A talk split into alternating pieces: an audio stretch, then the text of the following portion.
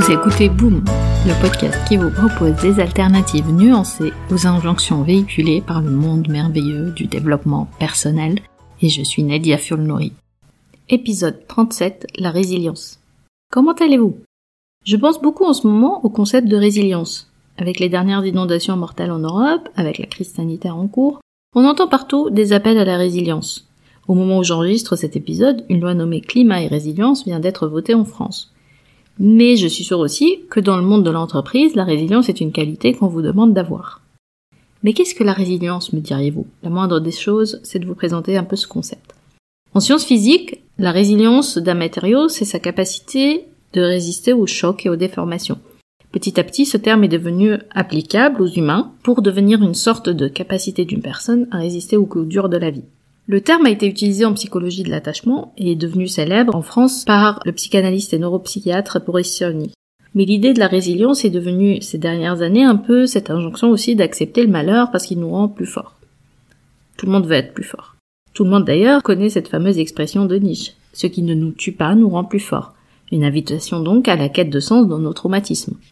Un peu aussi cette idée de sortir plus fort ou plus forte et de voir le bien derrière le mal qui nous arrive. Mais c'est un peu comme dans le concept de l'échec et du succès si vous avez écouté les épisodes sur l'échec et le succès. Mais est-ce qu'une épreuve négative, qui fait partie complètement de notre expérience humaine indéniablement, peut vraiment contribuer à notre bien-être futur? Si vous connaissez quelqu'un qui traverse en ce moment une période difficile, n'allez pas lui dire qu'il ou elle en sortira plus fort ou plus forte. Ça risque d'être très violent. Bien sûr, savoir qu'on peut sortir plus fort ou plus forte d'une épreuve que la vie nous envoie est plutôt rassurant. Mais comment accepter que le négatif ait une utilité? Soit résilient ou résiliente devient donc une injonction insupportable. Mais voici la réalité. Quel que soit le traumatisme traversé, quelle que soit l'épreuve de la vie, peu importe son ampleur, vous allez forcément passer par une phase où vous vous sentez vulnérable. Une phase où votre bien-être général va être altéré. Vous appeler à la résilience va au mieux avoir l'effet inverse et créer d'autres émotions, comme la culpabilité. Pourquoi je n'y arrive pas? Mais aucune résilience n'est possible aussi si on reste à tourner en rond avec ses pensées. Même les personnes qui ont des capacités d'adaptation fortes ou une vie intérieure assez riche ont besoin de passer par cette phase de vulnérabilité, mais aussi de sortir de leurs pensées. Une phase où on va vivre des émotions négatives, où on va accepter de les ressentir, parce que finalement, ce fameux devient résilient ou résiliente est un peu comme détends-toi. Ça ne marche pas. La résilience n'effacera jamais le traumatisme. Et certains traumatismes vont rester même ancrés en soi malgré la capacité à la résilience. Mais cette capacité à la résilience, c'est ce qui va permettre d'aller de l'avant et de supporter. Avant de vous laisser, voici la piste de réflexion pour la semaine. L'épreuve du négatif fait partie de l'expérience humaine. Et la résilience ne peut se développer qu'avec les autres.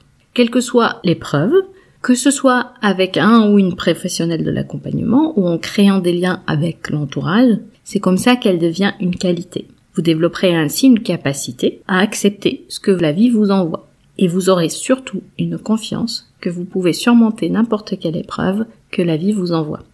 Ainsi, la résilience devient confiance. Pour conclure, rappelez-vous que ce n'est pas parce que vous appliquez les bonnes méthodes que le bonheur vous est dû. Vous retrouverez les notes et les liens vers les références citées dans l'épisode sur boom.sofrelab.com. J'ai hâte de vous parler vendredi prochain sur votre application de podcast préférée. En attendant, nous pouvons continuer la discussion. Vous pouvez me retrouver sur mes réseaux sociaux via nedia.sofrelab.com. Ah, juste une dernière chose. Je compte publier des épisodes supplémentaires en bonus de façon moins régulière. Le meilleur moyen de vous assurer de ne rater aucun épisode est de vous abonner sur la plateforme de votre choix pour recevoir une notification à chaque fois que je mets en ligne un épisode. Et si ce podcast résonne en vous, vous avez plusieurs moyens de le soutenir, juste en en parlant autour de vous, en le partageant sur vos réseaux sociaux ou en mettant 5 étoiles sur Apple Podcast et un petit commentaire. Ça fait toujours plaisir. Un grand merci pour votre soutien et à très vite sur Boom.